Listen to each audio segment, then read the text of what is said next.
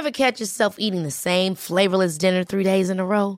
Dreaming of something better? Well, HelloFresh is your guilt-free dream come true, baby. It's me, Kiki Palmer. Let's wake up those taste buds with hot, juicy pecan-crusted chicken or garlic butter shrimp scampi. Mm. Hello Fresh. Stop dreaming of all the delicious possibilities and dig in at HelloFresh.com.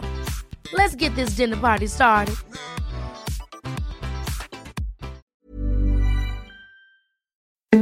Escuchas, escuchas un podcast de Dixo. Escuchas. Bien Comer, Bien Comer. Con Fernanda Alvarado. Por Dixo, Dixo, la productora de podcast más importante en habla hispana.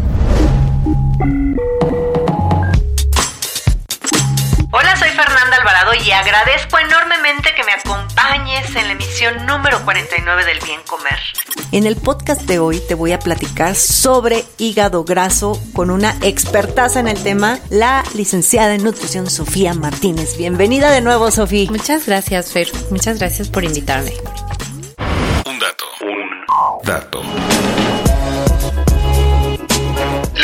Enfermedad hepática del hígado graso no alcohólico en México es más común de lo que se sabe, no solo por cuestiones genéticas. La dieta y la falta de ejercicio son razones suficientes para acumular grasa a nivel abdominal, la cual se relaciona con esta enfermedad.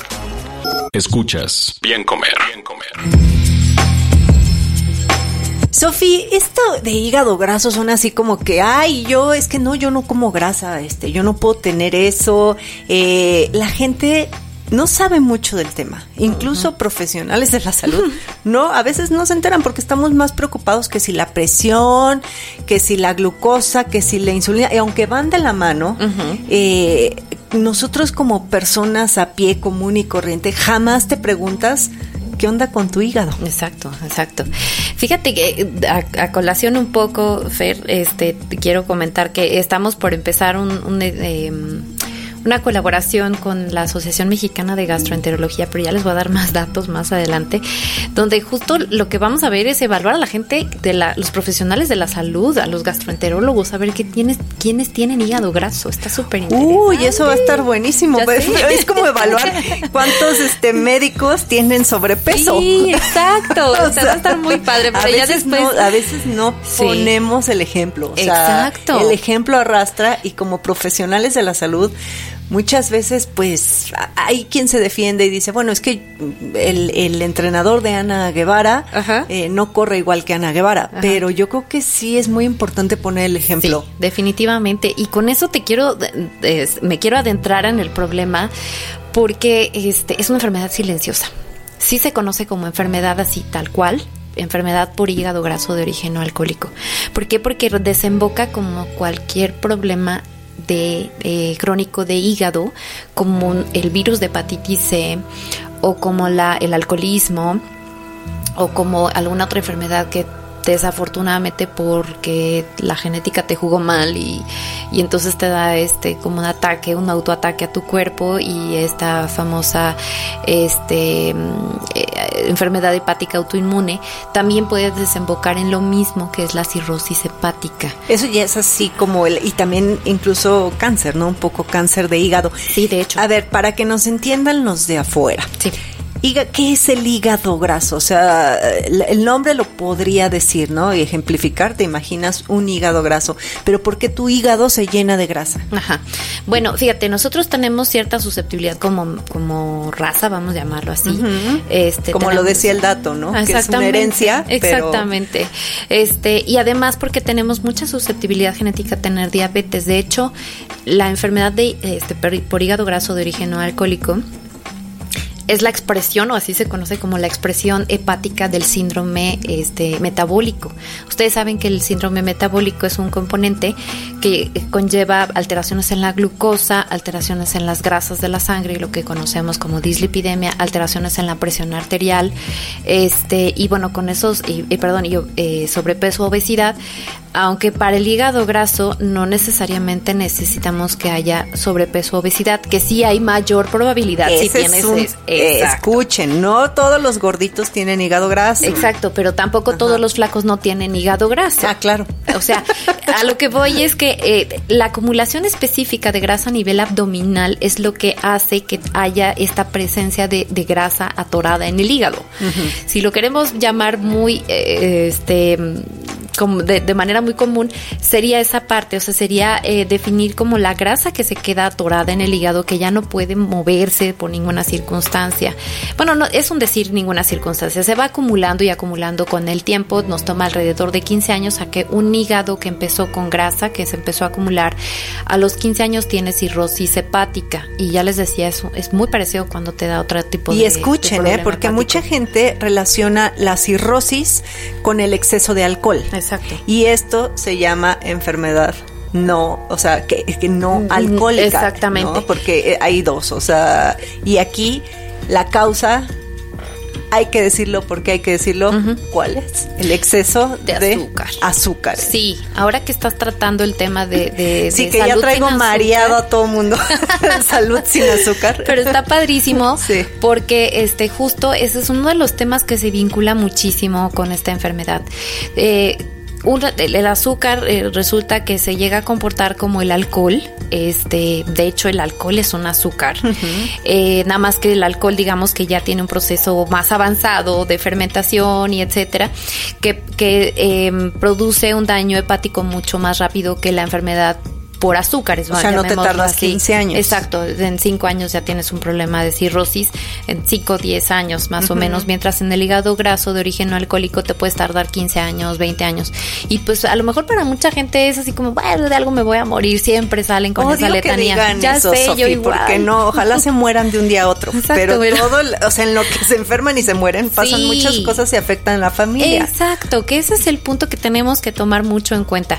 Fíjense que el tratamiento para la enfermedad enfermedad de hígado graso de origen alcohólico tiene que ver definitivamente con la dieta y ejercicio. Mm. Hemos encontrado, nosotros ahí en el instituto hemos hecho algunos estudios y obviamente están reportados en la literatura científica.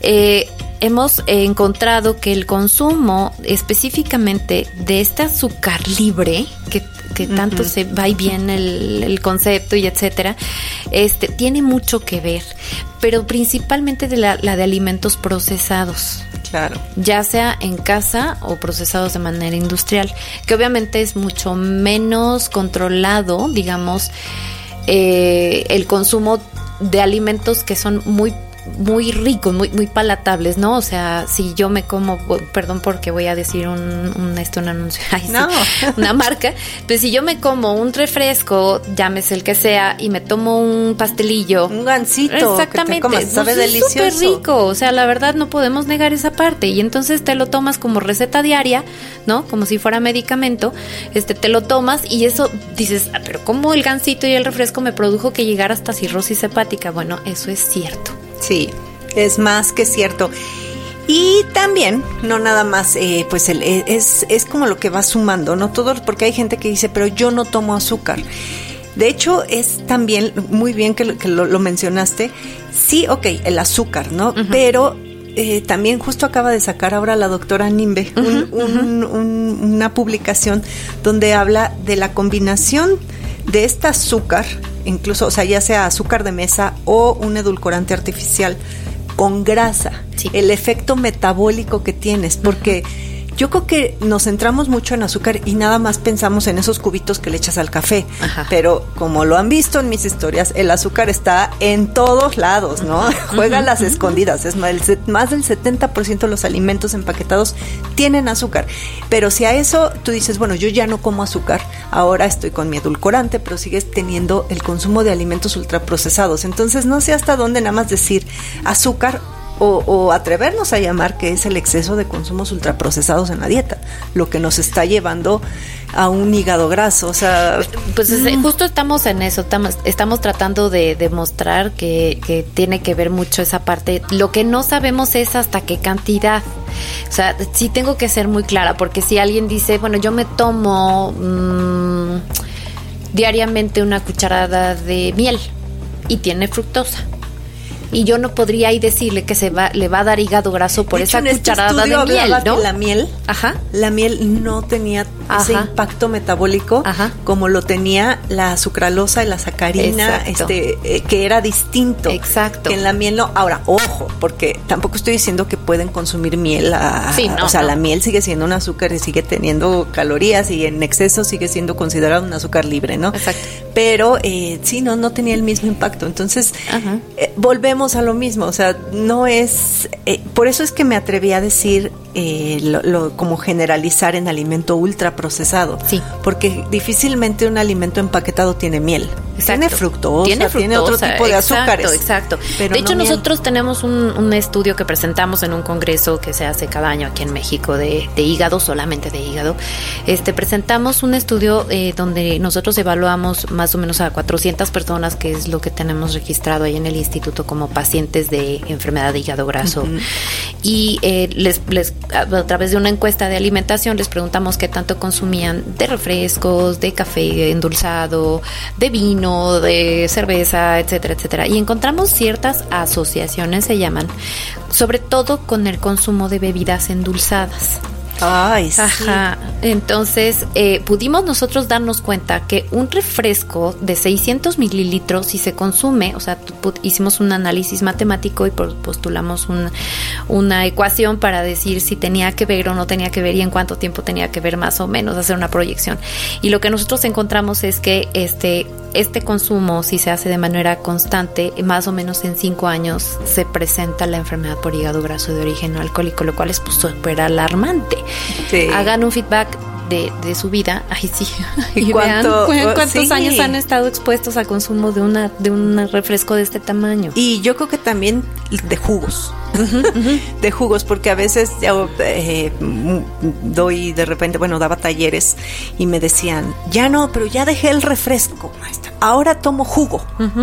y, y era de no, a ver, ¿por qué? Porque vemos que un jugo de naranja natural, exprimido, pues es, es saludable, porque así no lo han puesto en las fotografías, que un desayuno saludable es un plato de cereal con un vaso de jugo de naranja, Sí. ¿no? Y un vaso de leche. Exacto. Entonces, cuando tú analizas lo que está desayunando esas personas de forma saludable, pues ves que en realidad son puros azúcares. Exactamente, o sea, también nos encontramos, y obviamente nosotros hacemos el estudio a partir de la cantidad de fructosa, por ejemplo. Pero si, si alguien nos dijera, oye, si me como 10 mangos al día, pues es lo mismo que tomarse una Coca-Cola de 600 mililitros. O sea, eh, en el sentido de la, de la fructosa, no estoy diciendo de los demás beneficios que tiene la fruta, que ese es como un poco punto y y es, tiene que ver con esto que habíamos comentado sobre la miel este contra azúcar de cubito, ¿no? Son metabolismos diferentes, tienen este eh, sus em, otros sus, eh, Sí, todo- nutrimentos todos los antioxidantes, fibra, Exacto, vitaminas de la fruta exacto. completa hace que se absorba distinta la fructosa del jugo, ¿no? Y que es mucha gente me dice, no, pero ¿por qué? A ver, ¿por qué el jugo sí? Y es la duda, es la negación de todos de querer seguir tomando el jugo. Exacto. No es que esté mal, yo lo que les digo es, ok, ¿te gusta el jugo? Considéralo eh, con la, la porción, la porción es media taza. Exacto. ¿no? Entonces tú escoges si te comes eh, una naranja grande, dos chiquitas, o te tomas media tacita de jugo de naranja. Exactamente. Y si te gustan tanto los jugos, licúalos. Licúa la fruta, agrega agua y ese es tu mejor jugo. Exacto, ¿no? como es cambiar la manera. Exacto, como estas cosas maravillosas que están saliendo ahorita de, de, este, de licuadoras y eso que metes la fruta tal Ay, yo te voy a ser cual. sincera, Sofía. Mira, me regaló mi esposo un Nutribullet porque veía, me veía en mi Oster, este, viejita, y me dijo, Fernanda, a ver cómo.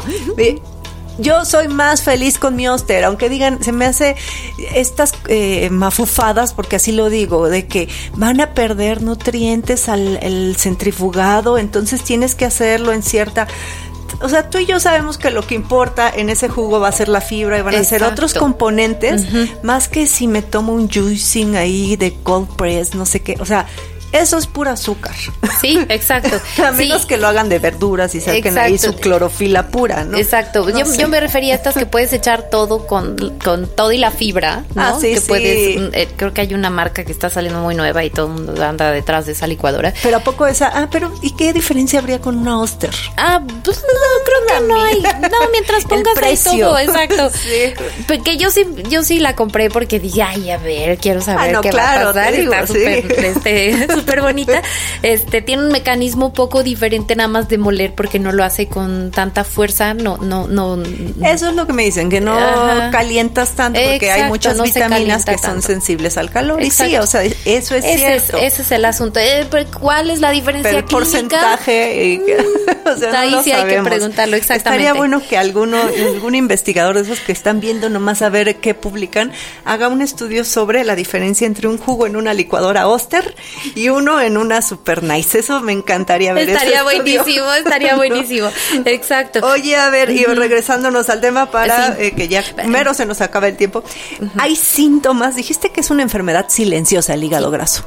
Pero síntomas, ¿cómo la gente puede, así ahorita que nos está escuchando, y, si son hipocondríacos como yo, bueno, ya se van, a, pero bueno, ¿hay algún, algún signo de tener hígado graso? Sí, sí hay, sí hay. O sea, cuando te sientes excesivamente cansado, que no tienes ninguna explicación porque estás durmiendo bien, porque estás comiendo bien, porque estás haciendo ejercicio, o sea, tienes como todo bien regulado y dices, de todos modos me siento súper cansado, obviamente quitando esta cuestión de que puedes estar sometido a mucho estrés. Eh, y aún así te sientes cansado, incluso hay gente que se ha vitaminado, autovitaminado, ¿no? Y entonces pone suplementos y esas cosas y dice, pero todos no respondo. Entonces hay que pensar que tengas eso. Pero una de las cuestiones más importantes es la acumulación de grasa a nivel central. O sea, si tú notas que tienes más llantita o menos cintura cada vez, piensa que puedes tener hígado graso. O sea, a ver, vamos a el, el si, si te detectan, por ejemplo, tienes triglicéridos elevados. Sí digamos que si no te atiendes, el siguiente paso es hígado graso. Exactamente. O sea, de hecho, le diste muy bien al clavo ahorita con esa definición, porque justo la gente va a decir, ¿y qué tiene que ver el azúcar y el azúcar del refresco y qué mala eres? Con la grasa. quitar? Exacto. Es que la gente no, no entiende, no lo relaciona. Exacto. O sea, la forma en la que se acumula el azúcar en nuestro cuerpo es como triglicéridos, ¿no? O triacilglicéridos también se conoce. Y esa es la forma en la que se acumula en el hígado de hecho, lo que nosotros encontramos en las biopsias es de hígado es grasa en forma de triglicéridos o estas estos eh, como acumulaciones que son muy evidentes cuando ya tienes más del 50% del hígado lleno de grasa.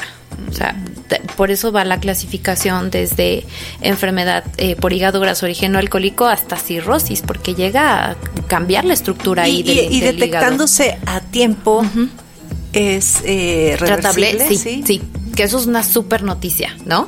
Digo, para nosotros es muy muy bueno agarrarlos en, las, en las primeras etapas. En este, con, eh, hay unos estudios que se llaman FibroScan de manera comercial.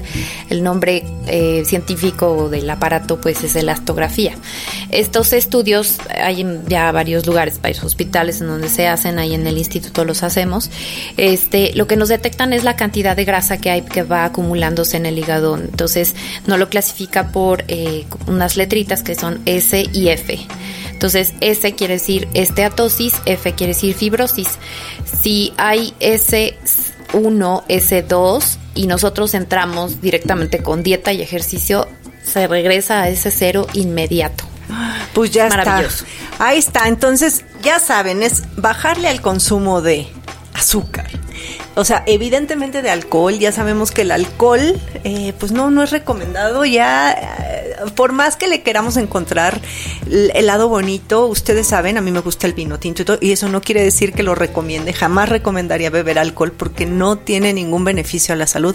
Aunque sí que los antioxidantes y no sé qué, pues te tiene más antioxidantes comerte un puño de cacahuates, pues, unas fresas, que una copa de vino, siendo sinceros. Entonces, ni el alcohol, pero mucho menos, eh, y digo mucho menos porque el alcohol es a veces ocasional, pero todos estos alimentos procesados ricos en azúcares los tenemos a diario. Sí. Entonces, para mí es más peligroso eso claro. que la copa de vino. Sí, honestamente sí. Entonces, bueno, pues ojo en eso, háganse revisiones periódicas, revisen sus, sus, niveles de triglicéridos porque va a ser como el pre a cualquier situación y pues todo es reversible eh, con dieta, actividad física y controlando emociones. Exacto. sí, exactamente. Escuchas Bien Comer. Bien Comer. Sofi, muchísimas gracias por haber tratado este tema tan interesante. Ojalá eh, hayamos generado conciencia, aunque sea en una persona la que nos Uy, con escucha. eso estaría muy con bien. eso estaría yo también muy feliz. ¿Dónde te encuentran? Eh, ¿Das consultas? ¿Estás también en el instituto? ¿En qué andas? Sí, eh, estoy en el Instituto Nacional de Nutrición, Departamento de Gastroenterología. Eh, dentro del mismo instituto tenemos algunas eh, publicaciones ahí que pueden encontrar. También, bueno, pues estoy en, en las redes sociales solamente en Facebook en- y en Twitter. Eh, tuiteo más de lo que pongo en post en, en- en Facebook al respecto. Este, me pueden encontrar así con mi nombre, Sofía Martínez, en cualquiera de las dos. Con Eh, PH, ¿no? En Twitter. con PH en So- Twitter, ajá. exacto. Y eh, pues eh, estoy dando consulta en el consult en el Hospital Santa Coleta en el teléfono 55 93 18 21. Ahí estoy a sus órdenes. Muchas gracias, Sofi. Yo estoy en Instagram como Bien Comer. Dixo presentó Bien Comer con Fernanda Alvarado. Las opiniones expresadas en este programa no pretenden sustituir en ningún caso la asesoría especializada de un profesional. Tanto las conductoras como Dixo quedan exentos de responsabilidad por la manera en que se utiliza la información aquí proporcionada. Todas las opiniones son a título personal. La producción de este podcast corrió a cargo de Federico del Moral. Coordinación. Coordinación. Verónica Hernández. Producción general. Dani Sadia.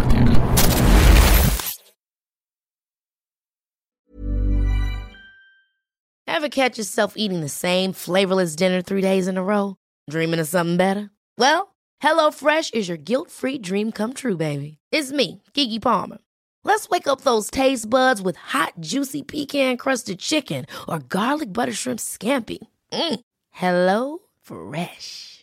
Stop dreaming of all the delicious possibilities and dig in at HelloFresh.com. Let's get this dinner party started.